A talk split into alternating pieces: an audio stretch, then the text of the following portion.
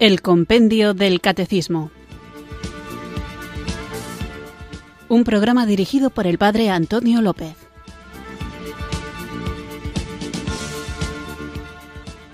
Muy buenas tardes, queridos oyentes de Radio María. Recibido un cariñoso saludo desde Irurzun, en Navarra, quienes sintonizáis una tarde más esta radio que cambia vidas, esta emisora de la Virgen, Radio María, para escuchar el programa El Compendio del Catecismo el espacio de la emisora de la Virgen en el que tratamos de conocer la fe que queremos vivir, compartir y defender. Sabéis que el guion del programa lo van marcando las preguntas y respuestas que ofrece el libro del compendio del catecismo y luego durante la hora, más o menos, que dura la emisión, trato de explicar y ver cuestiones relacionadas con la pregunta y suelen ser temas siempre interesantes y abarcadores. Pero también es cierto que puede ocurrir que alguna de las cuestiones que se trata en la pregunta o respuesta del compendio del catecismo mm, suscite nuevas preguntas y por eso, una vez a la semana, dedicamos este espacio para que seáis vosotros, queridos amigos, queridos oyentes, quienes formuléis vuestras preguntas o también, cuando esto ocurre, manifestéis vuestra discrepancia. No todo lo que se dice en el programa es dogma de fe, hay que creer lo que dice el compendio del catecismo. Mis explicaciones están sujetas a crítica, en el mejor de los sentidos de la palabra, y si hay algo de lo que aquí se dice que os parece que no es del todo correcto, o que es opinable, podéis también expresar vuestra propia opinión, aunque sea distinta de la mía. Esto es un espacio abierto. También podéis dejar vuestros testimonios, cualquier cosa que queráis. Así que hoy vamos a dedicar el programa a vuestra participación y siempre debemos comenzar todas las obras cristianas, desde las más cotidianas hasta las más solemnes, invocando el don de Dios. Por eso también nosotros empezamos el programa pidiendo al Señor que derrame sobre nosotros su Espíritu Santo.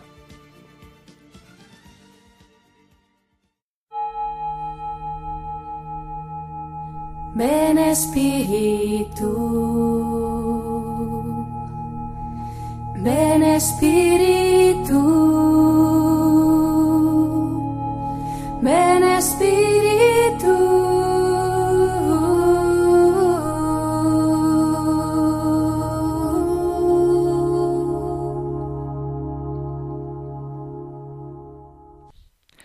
Hoy quiero contemplarte, Espíritu Santo, junto al Padre y al Hijo, en esa Trinidad Santísima.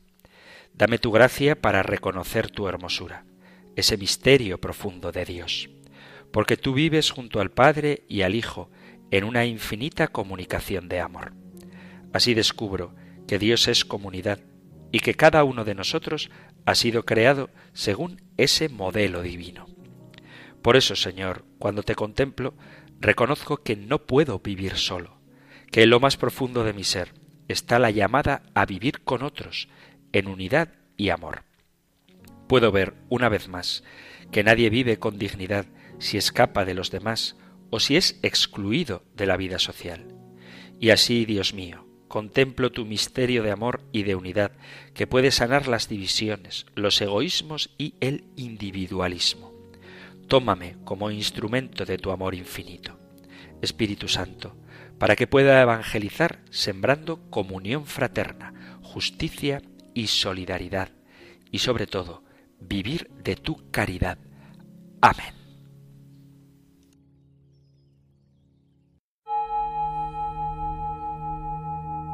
Ven Espíritu, Espíritu, Espíritu.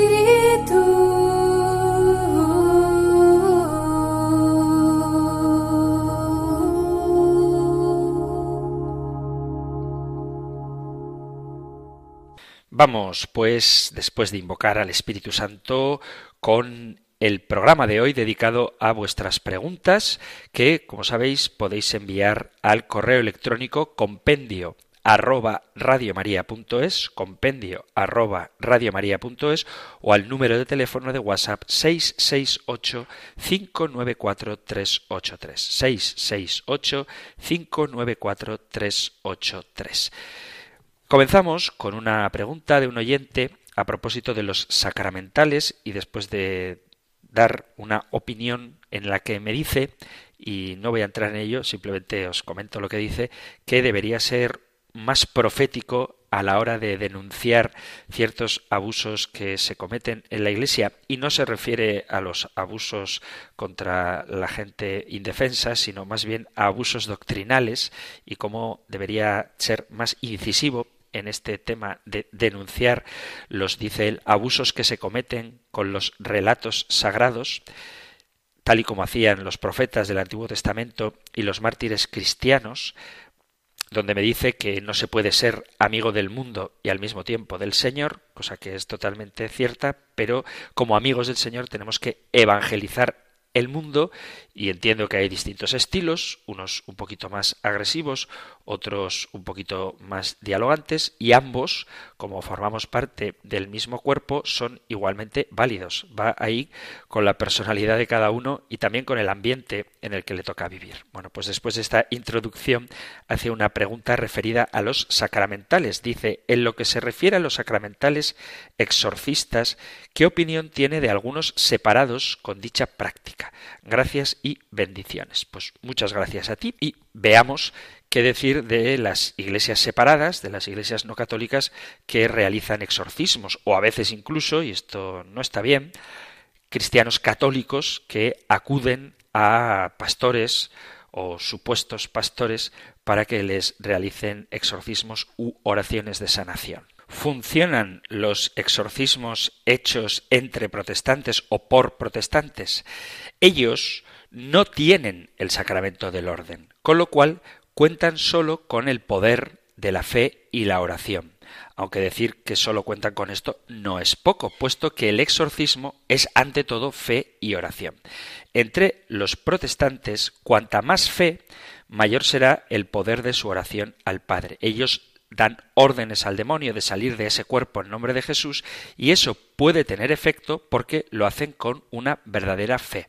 Pero es verdad que ellos no utilizan ni reliquias, ni imágenes sagradas, ni ungen con óleos sagrados, ni tienen la intercesión poderosísima de la Virgen María, ni tampoco la fuerza de la Eucaristía, ni tampoco del sacramento de la reconciliación, que es una cosa que quien va a someterse a un exorcismo debería hacer. Y por eso tienen menos armas, es decir, menos instrumentos para debilitar al demonio en el cuerpo poseído. Pero si bien es cierto que la fe puede surtir efecto, el problema es sobre todo en la praxis protestante que si un caso es muy duro y se prolonga en el tiempo, lo suelen dejar. Y la razón es que ellos no entienden que exorcizan con fe y el demonio no sale. Por lo tanto, suelen decir al poseso que le falta fe o que no se ha convertido totalmente, con lo cual le están enviando un mensaje diciéndole que no hay solución para él y no van a perder el tiempo con su caso.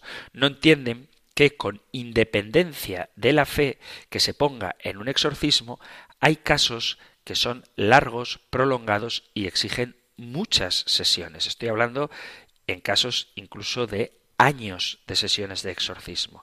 Para ellos, el silogismo es concluyente. Si se exorciza con fe, el demonio tiene que salir. Y si no sale, la culpa es del poseso que pone obstáculos. No se dan cuenta de que incluso haciendo el poseso todo lo que está de su parte, hay casos en los que esto se puede prolongar durante meses o, como decía, incluso años.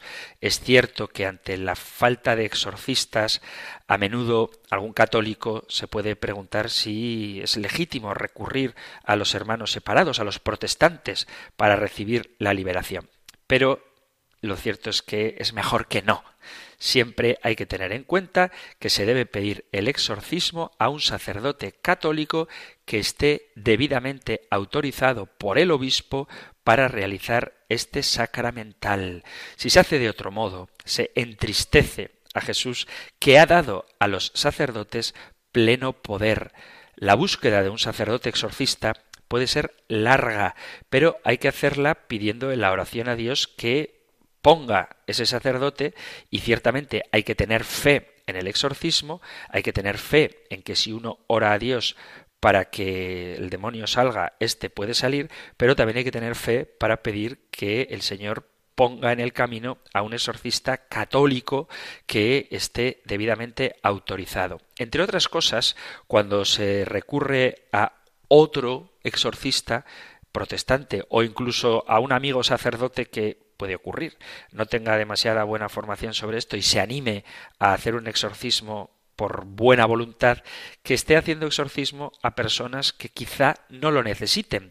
Por eso, ya hablábamos en el programa dedicado al sacramental de exorcismos que la Iglesia solo los realiza, los exorcismos mayores, después de una cuidada atención para saber si realmente lo que se requiere en ese momento es un exorcismo o simplemente una oración de sanación o tal vez se trate de una enfermedad de tipo mental. Por eso no hay que creer que cualquier persona que tiene algún síntoma que incluso se sienta ella poseída, realmente lo esté. Por eso la Iglesia, llena de prudencia, procura hacer un estudio muy detallado para ver cuál es la raíz del problema que la persona presenta y no hacer un exorcismo a quien no lo necesita, porque si alguien tiene un problema de tipo psicológico y tú le llevas un exorcista, en vez de sanarle, lo que vas a hacer es confirmarle en su trastorno, creyendo que está poseído, cuando en realidad lo que tiene es una dolencia de tipo psicológico. Para este tema de los exorcismos, si os interesa, os remito a un programa bastante reciente que es el de la pregunta 352 del compendio del catecismo, dentro de los sacramentales, la pregunta 352 se dedicaba en concreto al rito del exorcismo y ahí dedicaba la hora entera del programa a este tema. Así que si os interesa, os remito al podcast del programa 352 que podéis encontrar en la página web de Radio María o en la aplicación de vuestro teléfono móvil, que además se encuentran de una forma bastante sencilla porque están así en orden cronológico y con una pequeña reseña de que se habla en cada uno de los programas. Vamos con otra pregunta. Voy a intentar responder a las más que pueda de manera breve, pero no por ello superficial, o así intentaré que sea. Otra pregunta que envía un oyente, en este caso al número de teléfono de WhatsApp 668594383, dice, cuando se produce una reforma de una orden religiosa, ¿se puede decir que hubo alguna división en la orden religiosa? Bueno, a veces ocurre que las órdenes religiosas, ha pasado a lo largo de la historia, van cambiando su forma de vida de tal manera que en muchas ocasiones de forma legítima se mitiga la regla original y luego viene un reformador que lo que hace es volver a la antigua observancia, se suele decir. Esto es legítimo.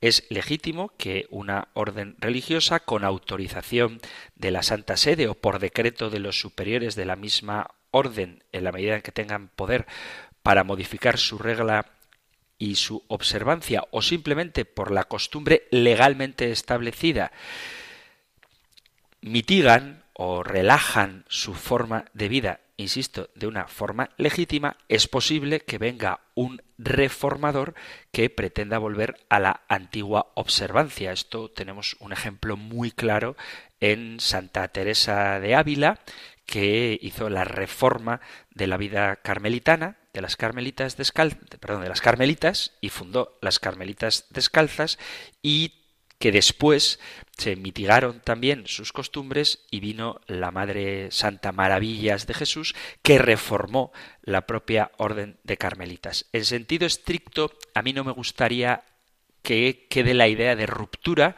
pero sí de reforma, ¿Por qué digo que no es ruptura? Porque no se refiere a que haya una división como enfrentamiento entre la antigua observancia y la nueva observancia, entre la orden original mitigada y la reforma que después se hace de ella, sino que se trata simplemente de personas que deciden consagrar su vida al Señor en un carisma que es el propio de la orden y dentro de ese propio carisma también existen matices o intensidades diferentes que no mejores ni peores a la hora de vivir la propia vocación. Entonces sí que es verdad que cuando se dan estas reformas de las órdenes religiosas, los superiores de dichas órdenes y el modo de vida dentro del convento o del monasterio son distintos entre ellos, pero distinto no significa enfrentado.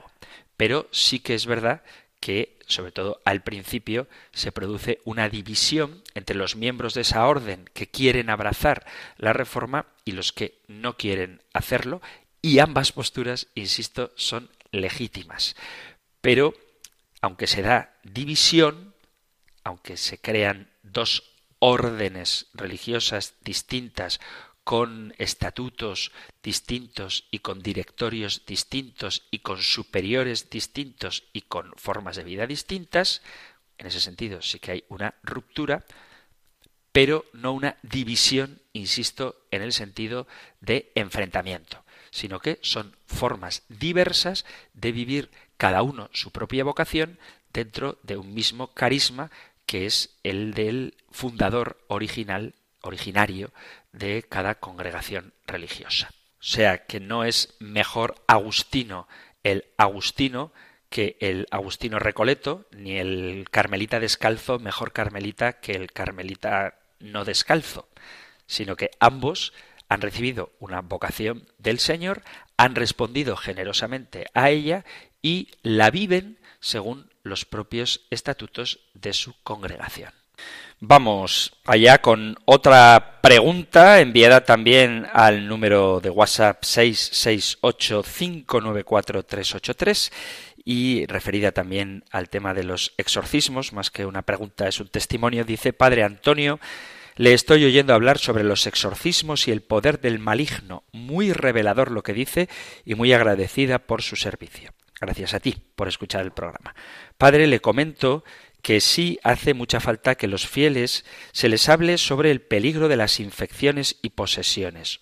Oí decir o leí que el demonio es un perro rabioso y no hay que acercarse a él.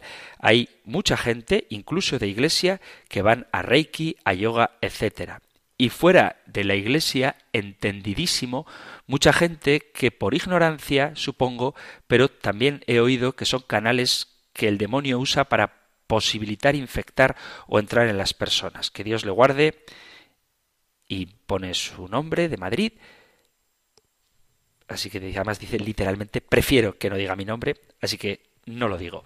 Muchas gracias por tu mensaje y es cierto esto que dice la oyente de que hay que advertir contra el peligro que suponen ciertas prácticas muy de moda que pueden facilitar el contacto con las fuerzas malignas y por lo tanto la posibilidad de ser infectado o poseído por el diablo, el espiritismo, el ocultismo, la magia, ojo, cuando digo magia no me refiero evidentemente al ilusionismo, que es un arte muy bonito que suscita sorpresa en quien lo ve, no me refiero a quien hace trucos con cartas, sino a la magia de quien invoca espíritus o formula hechizos. El tarot, muchos ritos orientales son ciertamente peligrosos. ¿Por qué ocurre todo esto? Porque el debilitamiento de las convicciones hace que la gente acuda a sortilegios en vez de acudir a la oración. Y hay una realidad que es innegable y es que a menos fe, a menos fe bien formada, a menos fe auténtica, más superstición. Se dice que vivimos en una época de incredulidad. Yo creo que esto no es del todo correcto. Vivimos en una época en la que se cree en cualquier cosa. Como decía el gran Chesterton, el hombre contemporáneo no es que no crea en Dios, es que cree en cualquier cosa. Y esto es verdad. Ocultistas, videntes, astrólogos, tarotistas, el juego de la Ouija, todo esto abre la puerta a una dimensión espiritual negativa que en el fondo es el pecado original, que fue la sugestión de la serpiente a Adán y Eva de no fiarse de Dios y por lo tanto quien no cree que Dios es un Padre amoroso y providente acude a otros para que le aseguren un futuro próspero. Pero normalmente el engañador, desde el principio, el homicida y padre de la mentira, se dedica a lo que mejor hace, que es mentir y por lo tanto promete un futuro próspero, un futuro seguro, al margen de Dios y cuanto más alejados estamos de Dios, más espacio le queda al enemigo del alma para manipularnos, incluso para poseernos. Es verdad que la inmensa mayoría de los magos y de los hechiceros y tarotistas, etcétera, son puramente estafadores. Es cierto que quizá el 99% sean caraduras, timadores, engañadores de ingenuos que se aprovechan de las inseguridades de las personas para sacarles el dinero. Eso el 99% de ellos. Pero hay un 1% que probablemente obtengan sus supuestos conocimientos por una relación directa con el satanismo. Yo sé que esto a mucha gente le puede sonar raro, pero es una verdad que no debemos ocultar. Por eso hay que tener mucho cuidado cuando alguien quiere saber cuál va a ser su futuro en vez de confiar en la providencia, recurrir a este tipo de o bien timadores o bien de amigos de Satanás. Y una cosa más, no existe la magia blanca. No, magia negra es satánica, la magia roja también es malvada, pero la magia blanca es invocar ángeles. No olvidéis que los demonios son ángeles, ángeles caídos, pero ángeles, y por mucho que se disfracen de ángeles de luz, no dejan de ser diablos, no dejan de ser demonios, no dejan de ser enemigos de Dios y hambrientos buscadores de la perdición eterna del hombre. Por lo tanto, si te preocupa tu futuro, confía en la providencia amorosa de Dios que cuida de los pajarillos del cielo, que cuida de los lirios del campo, que tiene contados hasta los últimos cabellos de nuestra cabeza, porque para Dios somos importantes y lo fundamental en la vida cristiana es confiar en Él. Cuanto más te apoyes en entidades espirituales que no son Dios, más a merced estarás de ese león rugiente que ronda buscando a quien devorar. Seguimos con el programa del Compendio del Catecismo, hoy dedicado a la participación de los oyentes y vamos con un mensaje enviado al correo electrónico compendio arroba Dice, buenas tardes, Padre Antonio. En primer lugar, quería agradecerle su labor frente del programa que sigo puntualmente desde su primera emisión. Pues muchas gracias. Esto no es tan fácil, porque es un programa diario. Ciertamente me ha ayudado muchísimo a crecer y madurar en la fe y también a dar testimonio de ella. Quería contrastar que pese a que llevo más de 20 años participando de la Eucaristía diariamente, muchos de los temas del programa me resultan nuevos y hay temas que no se explican en los sermones con la claridad pedagógica con los que usted los trata, muy particularmente sobre el pecado y la redención, que en pocos días celebraremos, no se habla nunca. De hecho, la primera vez que me explicaron la redención fue mi esposa quien lo hizo. Creo que en nuestras celebraciones se habla poco del núcleo de la fe y sin embargo se tratan con más profusión otros temas que caen actualmente más simpáticos. Dado este contexto, es una bendición de Dios contar con este programa de la radio de la Virgen. Sobre un programa suyo de la Eucaristía, quería compartir cierto comentario que me pareció desafortunado, que entiendo que necesita de su matización venía a decir que no podemos ser tan infantiles como para creer que el mismo cuerpo de Cristo que está en el cielo es el cuerpo de Cristo que está en la Eucaristía. Nuestra fe nos dice que es exactamente el mismo cuerpo, alma y divinidad el que recibimos en la sagrada hostia. Me gustaría que se explicara un poco mejor sobre qué quiso decir. Antes de responder a la pregunta, quiero romper una lanza en favor de los sermones que no explican las cosas tan profusamente como a veces nos gustaría, y es que tened en cuenta que yo tengo el privilegio que me otorga Radio María dos cosas, el privilegio de dos cosas. Por un lado, de tener una pauta de qué temas hablar que abarca todas las verdades de la fe de una manera muy bien programada y pedagógica, como es el compendio del catecismo, con sus preguntas y respuestas, en las que se habla, como hemos visto desde el primer programa, que dice el oyente con su generosidad, dedicando el tiempo que oye, pues empezábamos con el credo, primero qué es un credo, luego cómo se formulan los credos y luego ya el contenido, desde la palabra creo hasta la palabra amén. Y esto hace que uno pueda dedicar tiempo a cada una de las cuestiones. Entonces, como hay una estructura muy bien diseñada y muy pedagógica, eso da la oportunidad de ir solidificando el edificio de la fe para poder comprender bien qué es lo que nosotros los católicos creemos. Y por otro lado, el propio tiempo.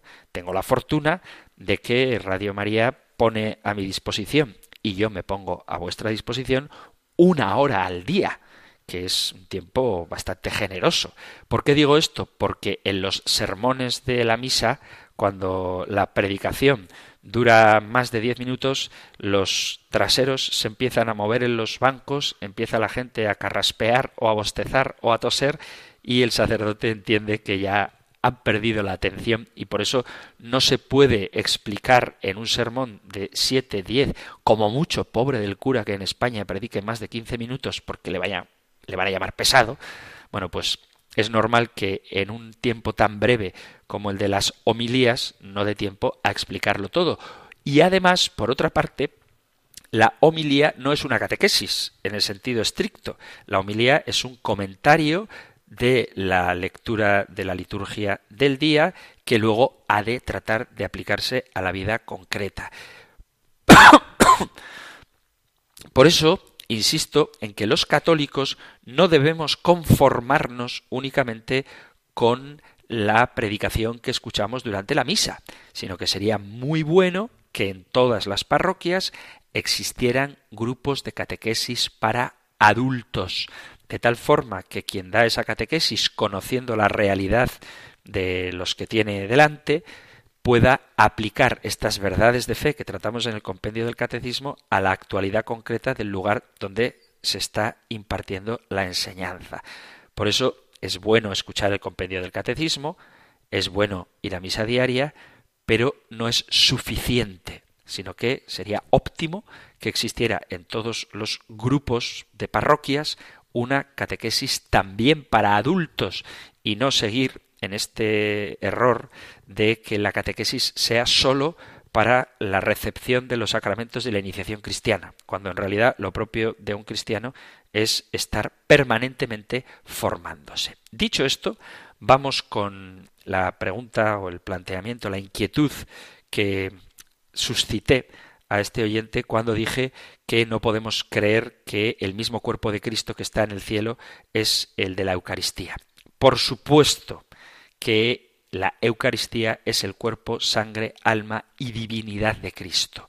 Lo que yo quería decir, y agradezco que me deis la oportunidad de matizarlo, es que la Eucaristía es el cuerpo, sangre, alma y divinidad de Cristo realmente de forma sacramental, real, pero sacramental. Que nosotros cuando vemos la hostia consagrada estamos viendo con los ojos sensibles estamos viendo pan que sabe a pan y que huele a pan y que tiene composición química de pan, pero que no es pan, sino que es el cuerpo de Cristo. Sin embargo, cuando estemos en el cielo, veremos a Cristo con cuerpo de hombre glorificado, con olor, que tiene que ser un olor dulcísimo, de cuerpo glorificado, con unos ojos que nos mirarán con un amor infinito y con llagas en sus manos, pies y costado como huella indeleble del infinito amor que nos tiene.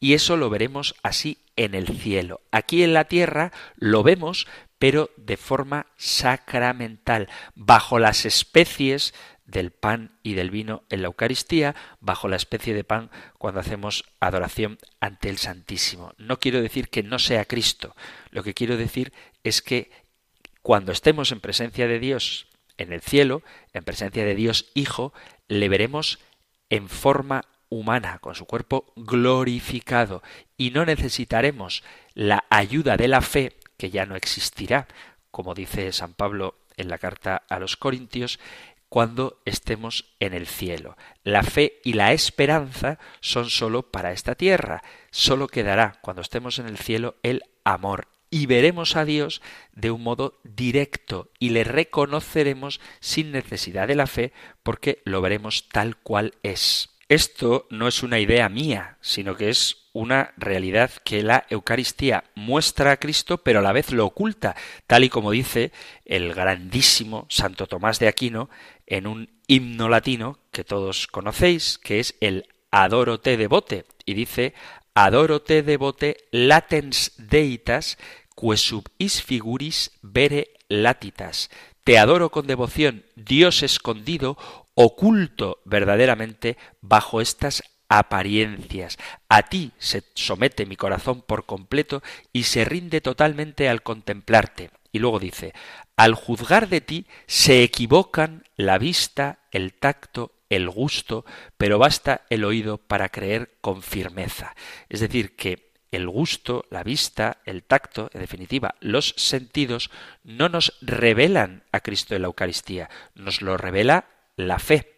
Cuando estemos en presencia de Dios, el gusto, el tacto, la vista, el oído, verán con certeza, sin necesidad de la fe, insisto, a Cristo. Cosa que en la Eucaristía, aunque está ahí, no lo vemos como lo vio, por ejemplo, y lo cita también el himno Adorote Devote, Tomás de Aquino. Dice, no veo las llagas como las vio Tomás, pero confieso que eres mi Dios. Ya que ha surgido este himno, vamos a hacer una pausa musical escuchando el Adorote Devote.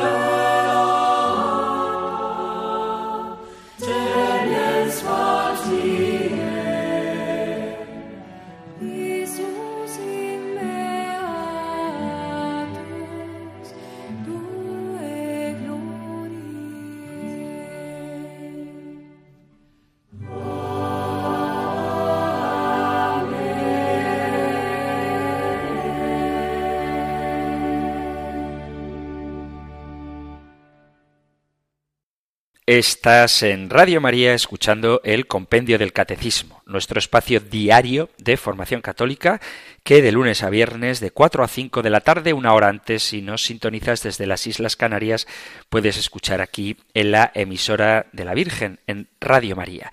Y hoy estamos dedicando el programa a vuestra participación.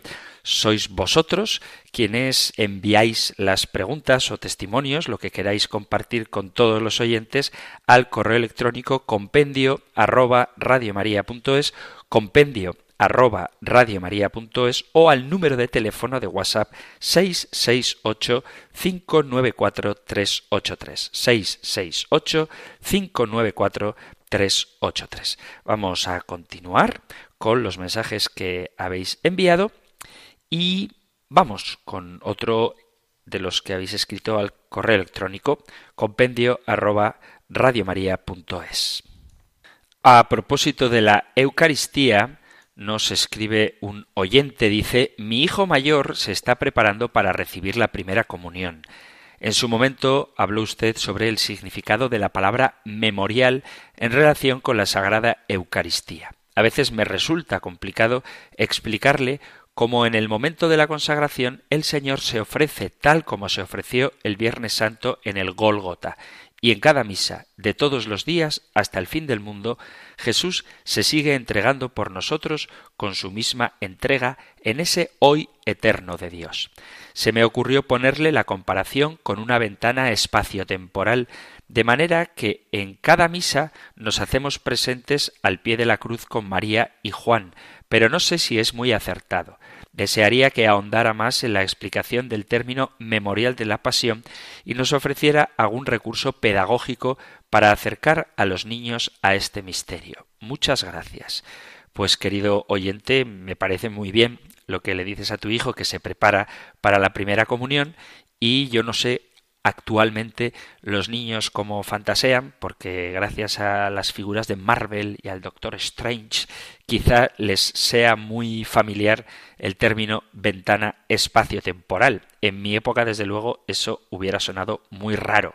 En mi época, y lo que yo alguna vez he dicho a los niños, es que la celebración de la Santa Misa es como un viaje en el tiempo que en realidad viene a ser una ventana espaciotemporal, pero lo que hacemos es una especie de viaje en el tiempo en el que cuando acudimos a misa estamos realmente presentes en el Calvario, aunque en sentido estricto este viaje en el tiempo más que ser un viaje en el tiempo de nosotros hacia el pasado, es un viaje en el tiempo del pasado hacia nosotros, de tal manera que en cada Eucaristía, en cada misa, Cristo viene a nuestro presente para hacer lo mismo que hizo en el Calvario. Y ese es el sentido de la palabra memorial.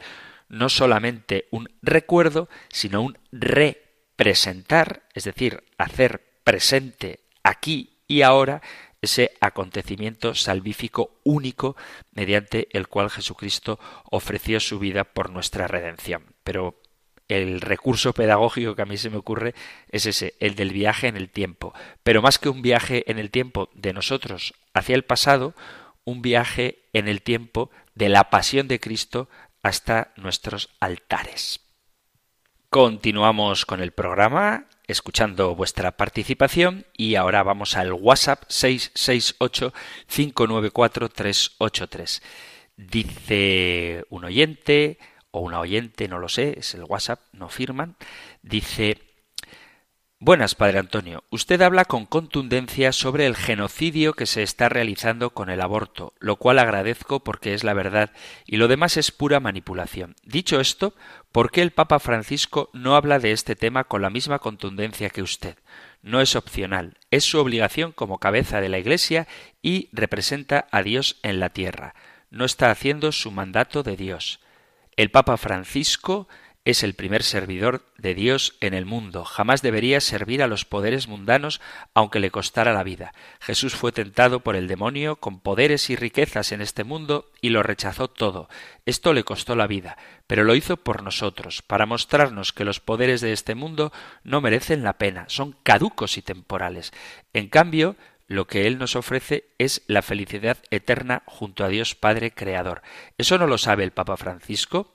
Parece mentira que en el invierno de su vida no sepa esto. Bueno, pues yo no sé a qué se refiere quien ha enviado este WhatsApp diciendo que el Papa no es contundente a la hora de rechazar el aborto, porque basta ver los comentarios que el Santo Padre hace sobre este tema para ver que su postura, como no puede ser de otra manera, es muy clara con respecto al rechazo de lo que supone un pecado gravísimo contra la vida de un inocente en el vientre de su madre. Si queréis una respuesta de actualidad del Papa Francisco, seguro que os suena un documental que se llama Amén, el Papa responde, donde una joven feminista que se dice cristiana por el derecho a decidir le plantea al Papa una cuestión como la de que habría que acompañar a las mujeres que quieren abortar en vez de rechazarlas y el Papa da una respuesta que no puede ser más clara, comparando a las mujeres que contratan a un médico para que les practique un aborto con quien llama a un sicario para que en su propio nombre cometa un homicidio. Entonces yo creo que en concreto con el caso del aborto, como en todas las cosas que tiene que hablar con claridad, el Papa es muy, pero muy claro. No creo, y lo digo sinceramente, que el Santo Padre esté sirviendo a los poderes del mundo. Por eso os tengo que animar a que no os limitéis a leer noticias de periódicos, que hacen referencia a comentarios que el Papa ha hecho, sino que acudáis a la fuente y escuchéis directamente en el Observatorio Romano o en alguna de estas páginas oficiales de la Iglesia en las que se reproduce de manera íntegra el mensaje del Papa. Aquí en Radio María tenéis el programa de La voz del Papa, donde de una manera fiel se expresa lo que el Papa ha dicho. Esto es importante tenerlo en cuenta porque muchas veces los medios de comunicación, para justificar no sé qué tipo de agendas ideológicas, extraen de los comentarios del Papa las partes que les resultan más interesantes o hacen titulares que no corresponden con la verdad de lo que la noticia en sí misma, leída completamente, puede llegar a manifestar. Por eso os digo, no os limitéis a noticias superficiales ni a comentarios de comentarios, sino acudid directamente a la fuente. Y hoy en día, gracias a Radio María y a otras plataformas, es muy fácil saber qué ha dicho el Papa, no qué dicen los medios de comunicación que ha dicho el Papa. Por eso creo que acusar al Santo Padre de no ser claro con temas como el aborto o decir que él es un servidor que se somete a los poderes mundanos es ir en contra de la verdad. Y por eso insisto, insisto e insisto, id a la fuente, leed o escuchad lo que el Santo Padre ha dicho. No dejéis de sintonizar Radio María para estar al día de una manera directa de los mensajes del Papa Francisco. Vamos con otro WhatsApp enviado también al 668594383 que dice Buenas tardes, Padre. Quisiera saber si hay algún caso en el Evangelio donde Jesucristo se mantuviera en diálogo constante con un pecador para que se arrepintiera o que lo siguiera estando en pecado sin arrepentirse, mientras Jesucristo lo mantenía en el diálogo para intentar que se convirtieran. Creo entender que se refiere a ver si Jesús sigue dialogando con los pecadores aunque no se conviertan. Bueno, cuando hablamos de la relación de Jesús con los pecadores, hay que tener en cuenta que él tenía una manera muy especial y propia de acercarse a todo el mundo, pero especialmente a aquellos que por su condición social o económica o por las circunstancias particulares de su vida eran rechazadas, marginadas e incluso perseguidas por quienes se consideraban a sí mismos mejores personas que ellos. Jesús amaba con un amor especial y ama con un amor especial a los niños, a las mujeres, a los enfermos y a quienes en su época eran considerados menos dignos, de manera particular con los pecadores que eran rechazados por las autoridades religiosas de su tiempo. Jesús tiene un trato de mucho cariño con todas estas personas y de hecho es muy difícil, yo creo que prácticamente imposible, salvo en el caso de los fariseos, ver que Jesús reproche, eche en cara el pecado a ninguno de los pecadores. A Zaqueo no le echa en cara su pecado, a la pecadora que le lava los pies en casa de un fariseo tampoco le echan cara su pecado. Zaqueo está en el capítulo 19 de Lucas el caso de la mujer que lava los pies a Jesús en el capítulo 7 también de Lucas, a la mujer adúltera a la que van a apedrear en el capítulo octavo de San Juan, al buen ladrón, etcétera, Jesús no les echa en cara su pecado. Podéis leer, por ejemplo, el Evangelio de Lucas en el capítulo 18, la parábola del fariseo y el publicano, que aunque es una parábola, encierra esta misma enseñanza, o la hermosísima página de la Biblia, del capítulo 15 de San Lucas, donde está la parábola de la oveja perdida, la de la moneda perdida y la del hijo pródigo. Y obviamente a la moneda no se le puede reñir por haberse perdido, a la oveja se podría reñirla, aunque no sé si es muy saludable el discutir con un animal,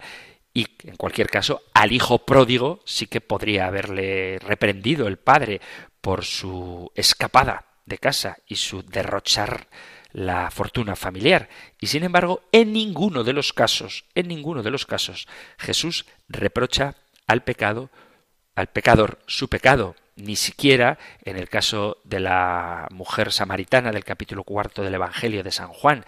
Jesús lo que hace es expresar el amor y la luz que el propio Cristo es y que el propio Cristo transmite a quienes dialogan con él, hacen que ellos reconozcan su pecado. El reino de Dios, y esto todavía hoy resulta escandaloso, tiene como principio y fundamento el amor misericordioso que Él siente por nosotros, su perdón y su gracia para todos los que creen en Él, su justicia, su verdad, la libertad y la paz que nos comunican. Por eso Jesús hace una llamada concreta, pero general, a la conversión. El tiempo se ha cumplido, el reino de Dios está cerca, convertíos y creed en el Evangelio, capítulo 1 de San Marcos, versículo 15.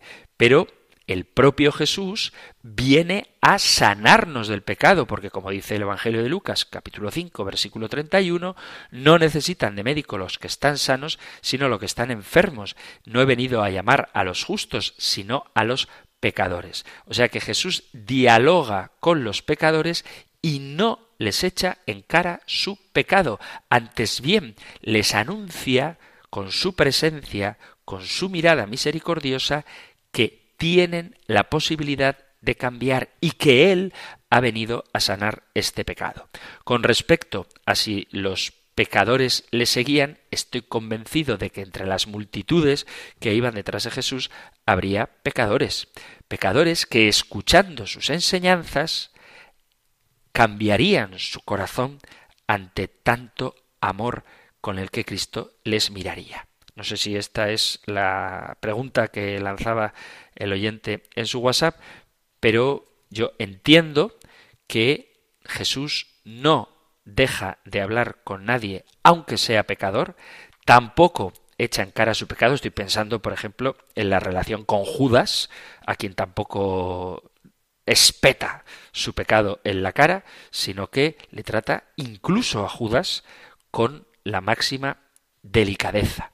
Y por lo tanto, nosotros tenemos que imitar a Cristo teniendo un diálogo con los pecadores lleno de amor y que sea el amor, la experiencia de amor, lo que les haga entender que están en pecado, lo que nos haga entender que estamos en pecado y lo que cambie nuestro corazón.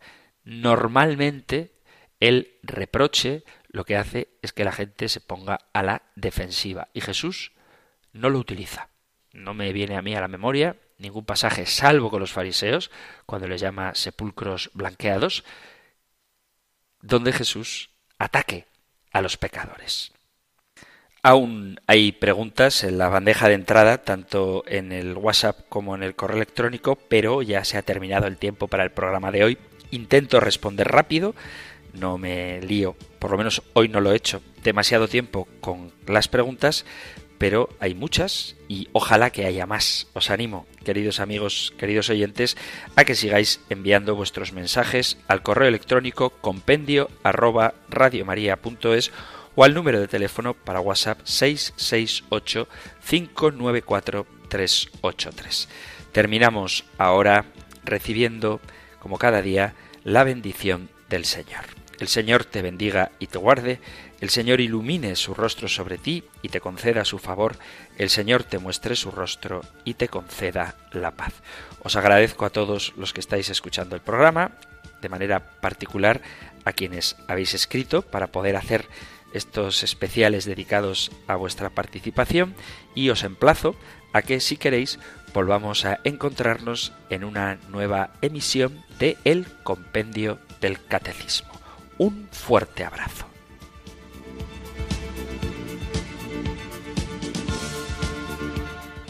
El Compendio del Catecismo. Un programa dirigido por el Padre Antonio López.